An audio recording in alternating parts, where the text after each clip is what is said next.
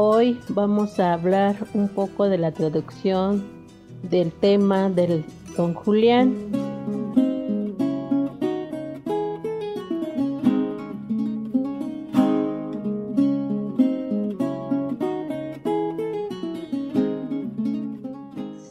Para él es su historia que platica que él se acuerda de que un día hablaba dos hombres ñañús, donde se decía uno al otro que no tenía trabajo, pero uno de ellos dijo, ah, no te preocupes, yo sé a dónde hay mucha lechuguía, además tú sabes trabajarlo, sabes tallarlo, hilar los lazos y demás, pero para ellos tenemos que tener que perder el tiempo para ir por ellos, en donde tenemos que caminar muy lejos para llegar a ese lugar donde abunda muchas lechuguías.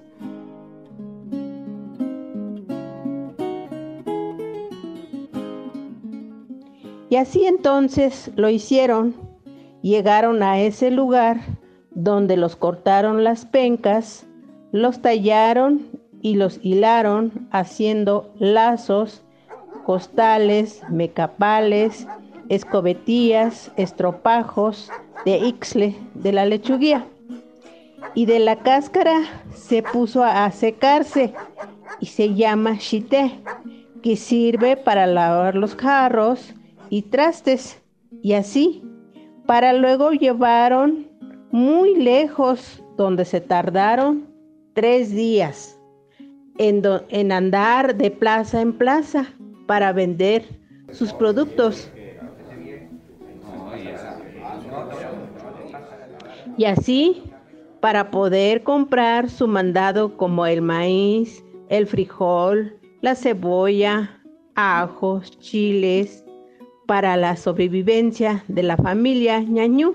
Y así tuvieron que comer en su familia.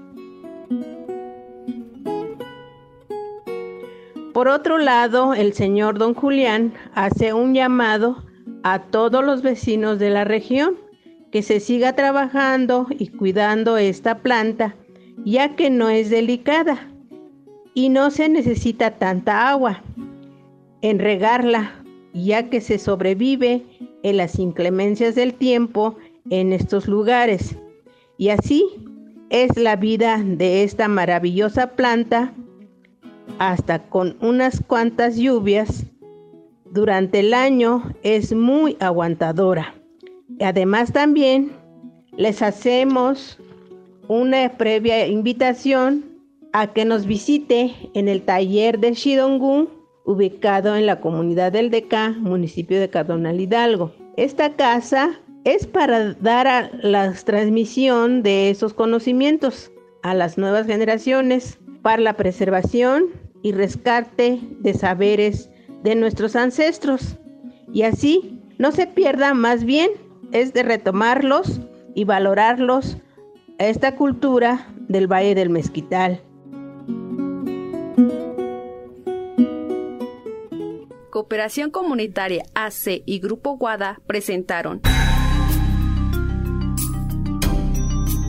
el valor cultural y ecosistémico del agave en el Valle del Mezquital.